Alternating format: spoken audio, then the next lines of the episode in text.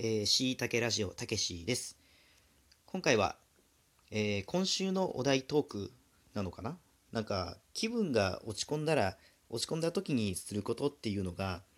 えー、お題であるみたいなのでそれについて少し話そうかなと思います。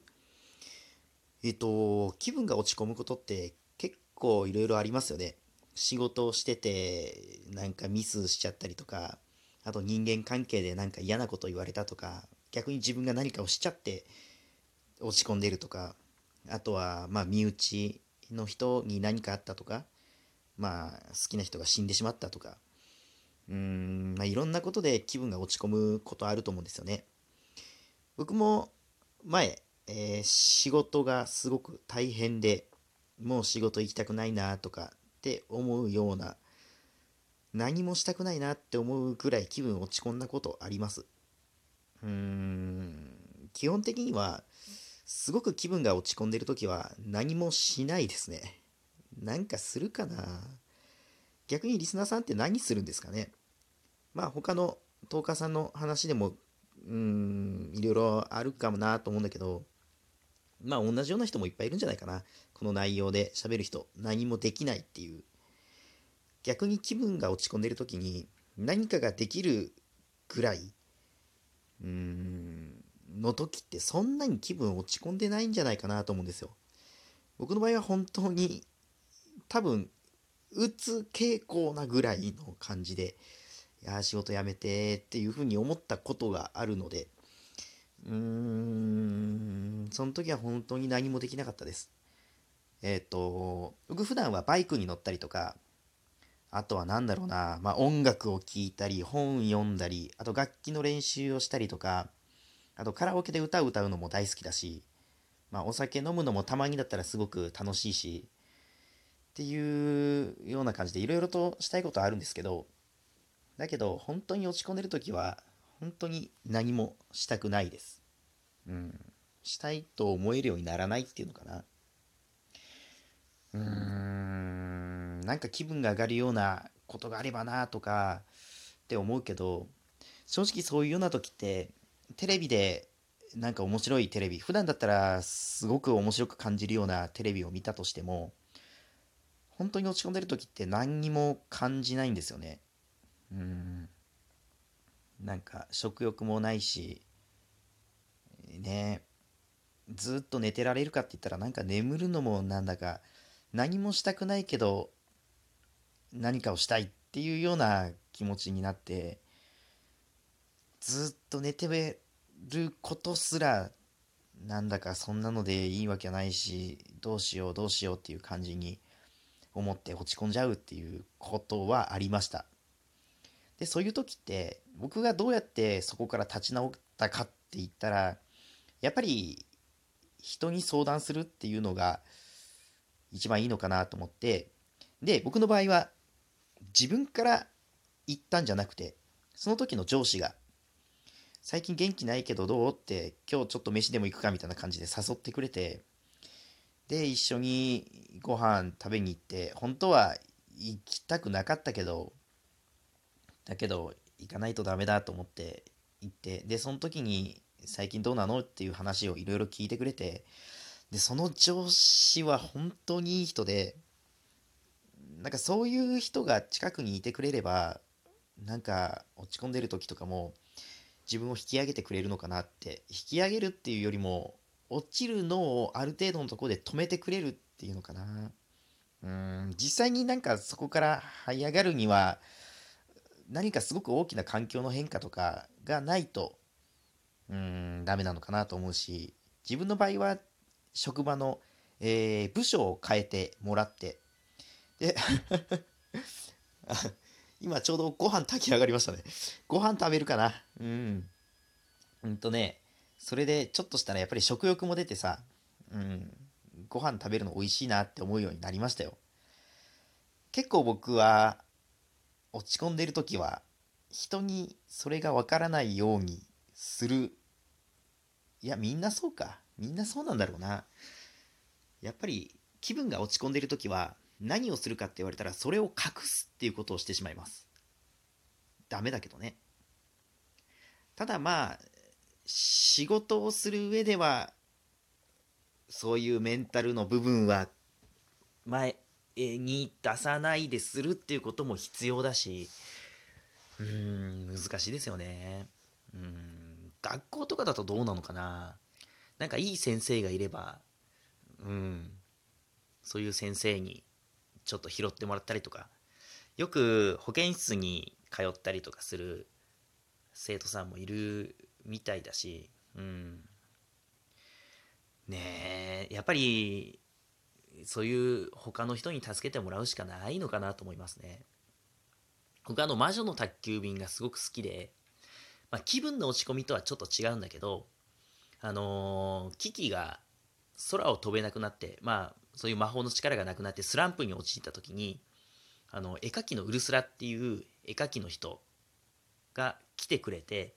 で、モデルになって絵描くみたいな感じの話があって、で、それで絵描きさんの家に行くんだけど、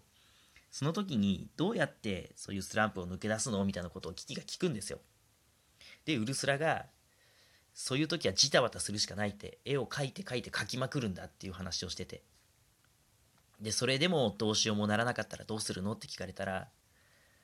もう諦めるって言ってました。何にもしない。で、何にもしないでいたら、いつかどっかのタイミングで何かをしたいなって思う時がやってくるんですって。なんかそれも一個、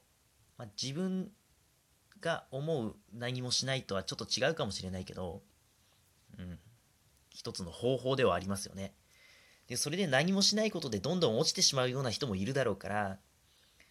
うん、まあ、その危機にとってのその自分を引き上げてくれた人っていうのはその絵描きさんだったみたいだし自分にとってはその上司その時の上司がうん気にかけてくれてっていうのもあるしだからそういうのがない人はねうんどうすればいいのかなって思いますよ、まあ、家族がどうにかしてくれたり恋人が助けてくれたりっていうのもあるかな。でも本当にその仕事でもし大変なことがある人ってその仕事を知らない人に助けてもらおうとしてもどうしようもできないんですよね。やっぱり職場の人に助けてもらうしかないし学校だったら学校のことを分かってる人にじゃないと多分本当に助けてもらうことってできないだろうしそういう人がいてくれた自分はすごく運が良かったなとは思います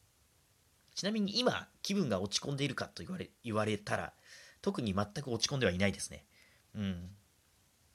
逆に何かをしたいなとも思わないから、なんだろうね。うんと、まあ、本読んだりもしたいなとか思うかな。うん、趣味の何かをしたいなとかは、うん、特に思わないですね。仕事に行きたいなとも思わないし、ダラダラしたいなとは思う。でもダラダラしたいなって思えるだけの気持ちがあるっていうのは気分が落ち込んでないってことなのかなとも思うし、うん。まあ、本当に取り留めもないけど、うーん、そんな感じかな。何をするって言われても何もできないよっていうふうに僕は思います。気分が落ち込んでる時はね。うーん、逆にあんまり気分が落ち込んでいない時であれば、まあ、好きな音楽を聴いたりとか、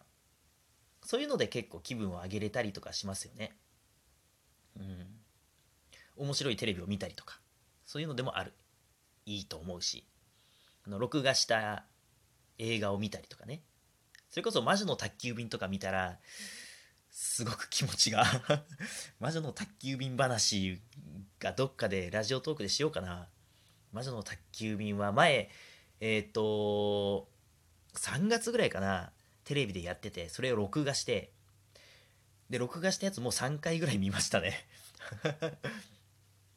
えっ、と、特にセリフを覚えたりとか、ストーリーについて考察したりとかじゃなくて、映画ぼーっと見るのが面白いんですよね。うん。今度なんか魔女の宅急便の話、ジブリ作品の話とか、ディズニー作品の話とか、そういうのをちょっとどっかでしたいなって思います。特に魔女の宅急便は私大好きなので、あの、最後にね、キキがあの、トンボを救うためにデッキブラシにまたがって飛ぼうとして、力を込めて頑張れ頑張れって思う感じ。あのところがすごくこう感情移入してあの周りで見てる街の人たちに自分を混じって頑張れ頑張れって言ってるような気持ちになるんですよね であそこでね毎回涙出るんですよ。なんかそういうような話を今度しようかな。魔女の宅急便本当面白いから。まあねジブリ作品で一番好きかな。ラピュタもいいしもののけ姫とかも好きだけどやっぱり魔女の宅急便。かな。原作が実家にあって原作も読んだことあります。ただあんまり記憶にはないです。やっぱり見た目のその映像として動いてる映像と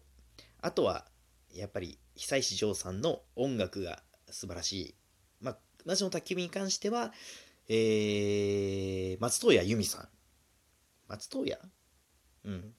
うん。そのえー、ルージュの伝言とかさあと優しさに包まれた奈良だったっけ？あれもいい曲ですよね。ほんとなんか感傷に浸るわ。その何もできなかった時の自分のことも思い出しながらっていう感じ。